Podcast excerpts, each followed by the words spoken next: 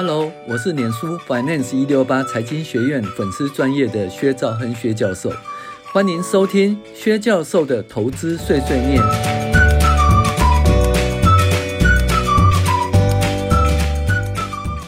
各位网友，大家好，我们今天继续讨论这个财报分析第九招股东权益报酬率序部分析哦，就赚钱方程式。好。那教授接着又说，那就是本来是讲做那个总资产报酬率，其实是用那个税后净利率乘以资产周转率哈。那税后净利率呢，就是每做一块钱的生意可以赚多少钱。那资产周转率呢，就是每投资一块钱的资产可以创造多少营业收入。那资产报酬率就是说，每投资一块钱的资产可以赚多少钱？好，我们接着讨论说，教授接着又说，当初通用汽车的史隆从杜邦挖来了一套杜邦分析，彻底解决通用汽车庞大帝国的管理问题，让通用汽车可以在管理上走上分权之路。林良说：“为什么呢？”教授说：“因为每个部门都要向公司要钱，那到底公司有限的金钱要给哪个部门呢？这要看资产报酬率喽。资产报酬率高于全公司的平均数，可以拥有资产；资产报酬率低于全公司的平均，就得加强管理。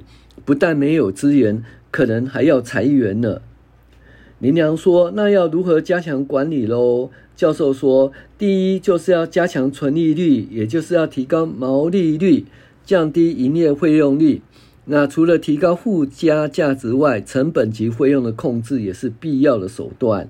第二就是要加强资产周转率，也就是提高应收账款周转率、存货周转率、固定资产周转率。”所以呢，杜邦分析结合了营业管理，哈，也就是纯利率的管理及投资管理，也就是资产周转率的管理，解决了资源分配以及内容管理的问题。林良说：“我知道了，可是猎豹用股东权益报酬率细部分析，不是资产报酬率分析耶。”教授说：“那是一九五零年代开始呢。”不但考虑营业活动、投资活动，而且还加入融资活动的赚钱方程式。林良说：“什么是融资活动呢？”教授喝了一口水说：“就是权益乘数啊，权益乘数就是资产除以股东权益。那权益乘数等于一，就是一块钱的股东权益创造一块钱的资产。也就是说，所有的资金都是股东自己投资的。那权益乘数大于一，例如是一点五，就是。”一块钱的股东权益创造一点五元的资产，也就是说，零点五元的资产是向外举债的。林良说：“那这有什么好处呢？”教授说：“当公司赚钱时，如果资产报酬率只能赚百分之十的钱，那现在股东可以赚一点五倍，属于股东权益的报酬率是百分之十五，可以扩大。”林良说：“权益乘数如果越大，那……”权益乘数是三，不就可以赚三倍喽？教授说，权益乘数不是无限无限的往上。如果权益乘数乘以二，表示资产是股东权益的两倍，也就是负债等于资产。当权益乘数大于二的时候，就是负债大于股东权益，那财务结构就差喽。水能载舟，亦能覆舟，所以权益乘数不能无上限的、无限制的上调。林良说，教授。获利方程式是什么呢？能不能讲清楚一点？教授说，股东权益报酬率呢，是巴菲特的长期投资主轴。那一般而言呢，这个比例要大于百分之十五才是巴菲特的选股的标的。所以要最好是持续上向上的趋势。林良说，那跟赚钱方程式有什么关系呢？教授说，要赚得股东权益报酬的方法有三个，一个是营业活动。哦，赚取税后净利、税后纯利率。那营业活动不错的话，税后纯利率就会不错。然后再就是投资活动，提高资产周转率。那也是，就是说，如果资产的应用效能的话，哦，那这个投资活动的效能就不错，那可以使资产报酬率比税后纯利率呢产生倍增的效果，就是做越多赚越多。第三，适当的融资活动是提高权益层数，使股东权益呢。又比资产报酬率、股东权益报酬率又比资产报酬率产生倍增的效果，这叫做借越多赚越多。所以呢，就这样子啊，诶，做一笔生意赚得不错，然后呢，资产运用的不错，做越多赚越多，然后适当的借钱呢，还有借越多赚越多，这就是赚钱方程式。林良说：“所以股东权益报酬率等于税后纯利率乘以资产周转率，再乘以权益乘数，对不对？也就是两次的乘乘数倍增的效果。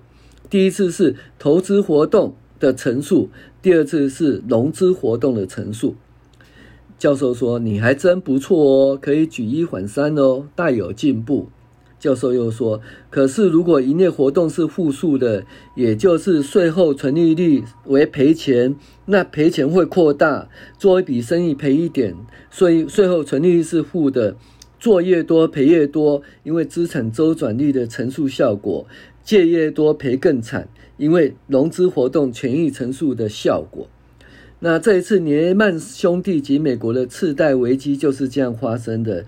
由于高度的杠杆，使得单笔交易的盈余可以产生二十到六十倍数的乘数。当单笔发生损失的时候，损失也是二十到六十倍，远高于这些金融机构资本额所能负担的范围，所以才发生倒闭的情形。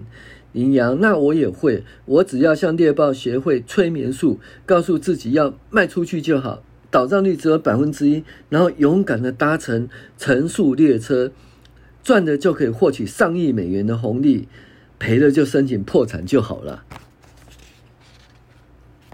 教授说：“对呀，没有能力投资的人配银行贷款。”银行骗保证机构，保证机构骗全世界的投资人及金融机构，这就是骗越多赚越多的道理。可是当利率调升，投资人开始损失，金融机构要保证机构赔钱，保证机构当初哈自我催眠，只有百分之一的呆账，结果却有两位数字的呆账，所以就申请破产保护喽。林良说，只有两位数字的呆账，为何要申请破产呢？教授说：“因为权益乘数达百倍，远超过公司资本额可以负担的部分哦。”林亮说：“我知道了，赚钱方程式就是赔钱方程式。只有在权益乘数有刹车装置时，才能够控制风公司的风险。”教授说：“最重要是销售报酬率，也就是营业活动的税后净利率要能够赚钱，后面的乘数才产生正面的倍增效果。”林良说：“那中钢的 ROE 呢？九十年是五点七个 percent，持续进步到九十七年的二十五点六 percent，超级厉害的。但是它的纯利率好像有降低，从九十六年的二十四点七 percent 降到九十七年的二十二点四 percent。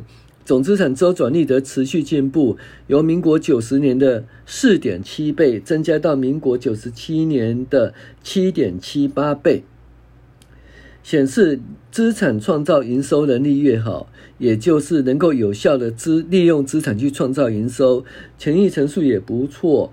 从民国九十三年的一点三三倍持续进步到九十七年的一点四七倍，维持历年来的偏高水准。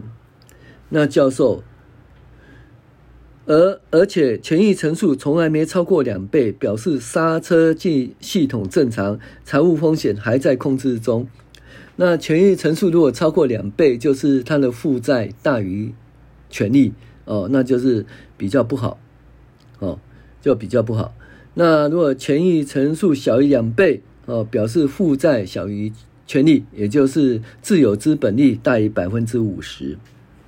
林良说：“怎么说呢？”教授说：“因为权益乘数小于两倍，就表示资产负债加股东权益。”没有比股东权益大两倍，表示负债小于股东权利；表示自有资本大于百分之五十。呃，这个讨论在财务结构分析的时候我们讲过喽，所以它的财务风险不高。那我们讲说就是表示刹车系统正常。教授说，可是猎豹在 ROE 赚钱方程式上还会看季的资料，你看一下最近几季的情形如何呢？林良说，那最近一季的 ROE 是六点九个 percent。是近八季来的最高点，可是存益率长期而言却由二十六点九三持续下降到二十二点六八，所以 ROE 能够提高，原因完全是资产周转率及潜力乘数的功劳。教授，那如果猎豹在投资时看这个数字，会有什么反应呢？林良说：“嗯，以我长期观察猎豹猎杀羚羊的经验，他一定会看获利能力分析，也就是毛利率、营业费用率及。”税后纯利率，了解细微的风向变化是否有利发动攻击，才会启动追逐猎物啊。教授说，获利能力的分析我们早就讲过了，那请各位同学呢回去好好复习。我们现在下课了，好，我是薛兆亨薛教授，谢谢您的收听。